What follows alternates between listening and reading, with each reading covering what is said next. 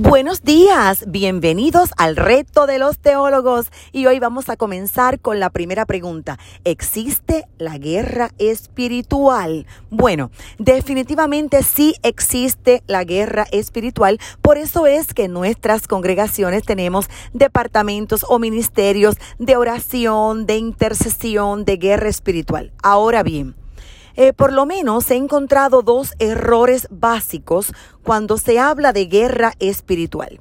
Número uno, la gente que hace un énfasis excesivo en la guerra espiritual. Y número dos, el error de subestimarla. Algunos culpan de cada pecado, cada problema, cada crisis, cada conflicto a los demonios.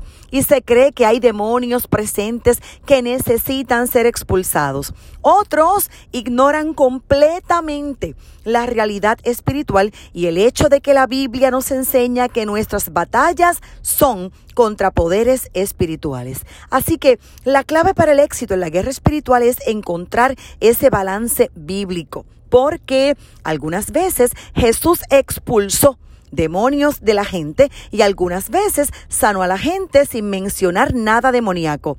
El apóstol Pablo enseñó a los cristianos a librar batallas contra el pecado en ellos mismos. Puede leer de asignación Romanos capítulo 6, pero también nos enseñó a librar batallas en contra del maligno, como por ejemplo nos habla Efesios capítulo 6 versos 10 al 18. Quiero leerte Efesios 6, 10 al 12 que dice lo siguiente. Por lo demás, hermanos míos, fortaleceos en el Señor y en el poder de su fuerza. Vestíos de toda la armadura de Dios para que podáis estar firmes contra las acechanzas del diablo porque no tenemos lucha contra sangre y carne, sino contra principados, contra potestades, contra los gobernadores de las tinieblas de este siglo, contra huestes espirituales de maldad en las regiones celestes. Así que este pasaje nos enseña algunas verdades importantes. Número uno, que solamente podemos estar fuertes en el poder de nuestro Señor Jesucristo. Número dos, que es la armadura de Dios la que nos va a proteger en todo tiempo. Y número tres, que nuestra batalla es contra fuerzas espirituales de maldad en este mundo.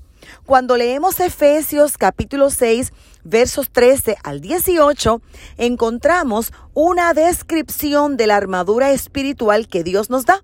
Por ejemplo, debemos estar firmes con el cinturón de la verdad la coraza de justicia, el evangelio de la paz, el escudo de la fe, el yelmo de la salvación, la espada del Espíritu y por supuesto orando en el Espíritu. Ahora, la pregunta que nos tenemos que hacer es la siguiente. ¿Qué es lo que estas piezas de la armadura espiritual representan para nosotros en la guerra espiritual? Bueno, pues debemos conocer la verdad de Dios, creerla y declararla.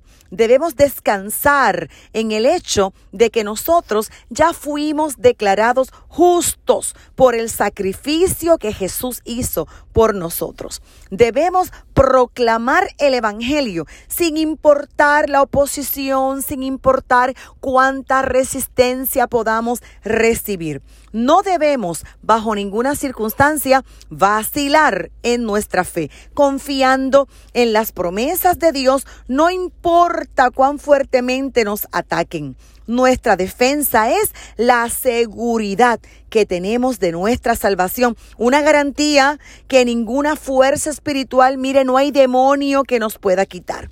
Y nuestra arma ofensiva es la palabra de Dios, no nuestros, nuestro, eh, perdón, razonamientos, no nuestras opiniones, no nuestros sentimientos, no, la palabra de Dios y debemos orar en el poder y la perfectísima voluntad del Espíritu Santo de Dios. Ahora, Jesús es nuestro mejor ejemplo para resistir la tentación cuando se trata de guerra espiritual.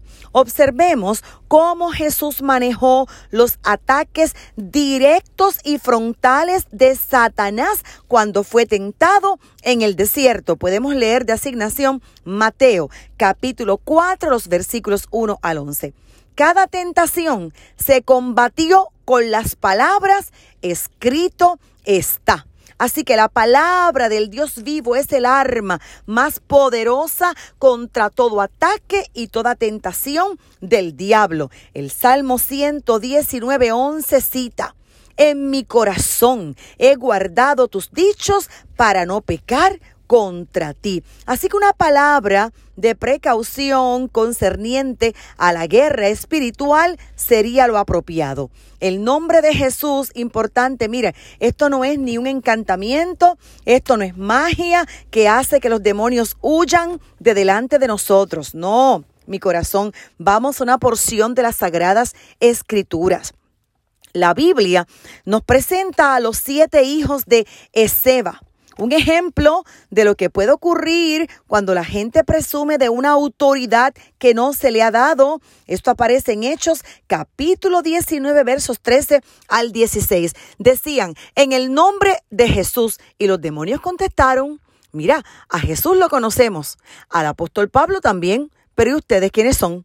Así que esto no es magia. Incluso el arcángel Miguel no reprendió a Satanás en su propio poder, sino que Judas, capítulo 1, verso 9, dijo, el Señor te reprenda, Satanás, el Señor te reprenda. Este fue el momento específico en que el Padre Eterno le dijo a Miguel que buscara el cuerpo de Moisés y cuando Miguel va con el cuerpo de Moisés, camino a la presencia del Padre, Satanás se le paró de frente.